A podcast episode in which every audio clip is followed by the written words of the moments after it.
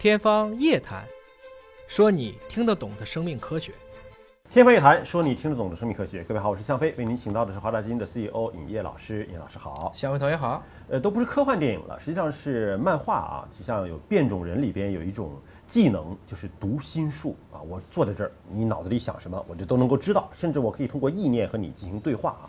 你这当然是电影中和漫画中的情节，但是在现实的科学研究当中，竟然找到了用超声波来读取我们意念的这样的一种方式。那是不是意味着我们用脑电波未来去控制仪器，甚至控制别人都可能形成了一种可能啊？他是做了一个预判，预判是吧？做了个预判，是我们以前知道，我们经常做脑科学的时候会用一种设备，叫什么？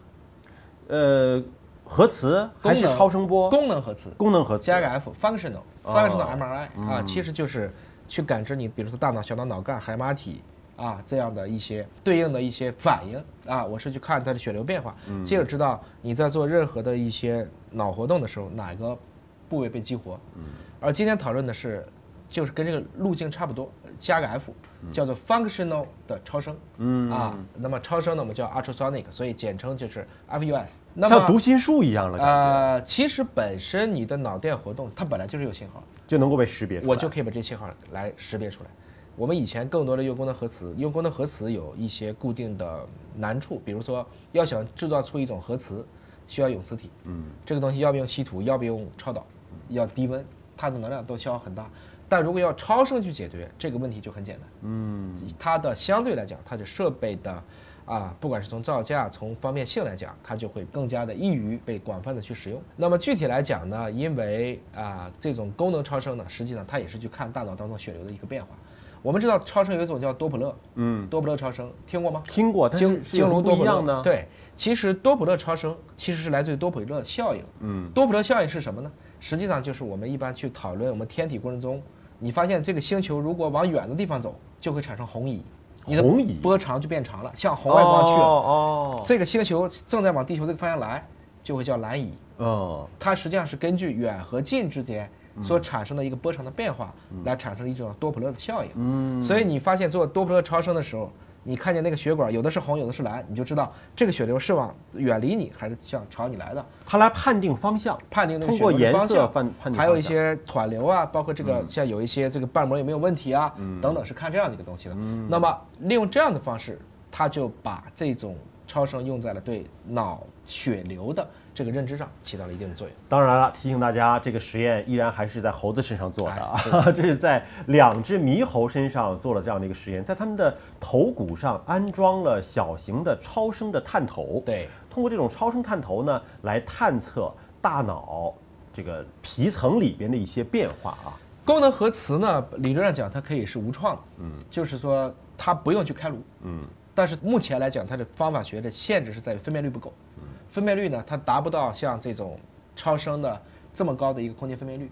这个超声的空间分辨率能达到一百个微米，而我们知道一个标准的，比如说一个神经元大小大概是十个微米。功能核磁更多的，你可以理解成它是无创，嗯，但是它的精细度不够，嗯。而相比于我们以前精细度更深的，比如说你记得往大脑里去植入电极，那要把那东西伸到大脑里去，嗯。而对于功能性超声，只要开个口就可以了，它使得它的这个超声的信号可以明显的被传递出来。所以从这个意义上讲呢，超声就具备了相比于功能核磁或者是植入电极，它选择了一个中间的状态，既是一个微创，同时又分辨率比较高。当然这个过程中呢啊，另外一个问题就是说超声是需要花时间的，嗯，所以就会造成你可能会牺牲一部分的速度。毕竟植入电极直接如果就在大脑的这个，比如说在这个前额的这个皮质上，它可以直接就读信号了，而超声还是需要去转化一下。那么这个实验当中，因为是在猴子身上。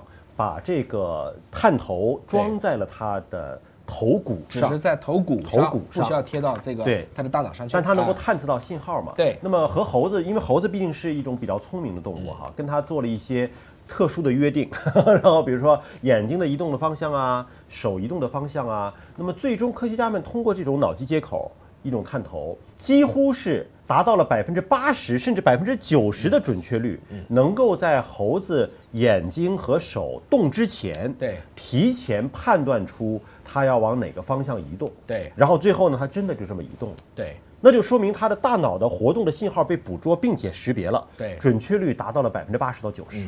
对，实际上我们当时也讲过，当你想买一个东西的时候，你已经买了。心理活动，要要买它，要买它，买它。要买它的时候，大脑已经做了决定 了，所以它是用超声已经预测出这个判断。嗯，它在猴子给出向左或向右之前，已经用超声根据你的血流变化预测出来了。嗯，所以这就进一步的告知我们以后针对脑科学又多了一个利器，用功能超声往下去做。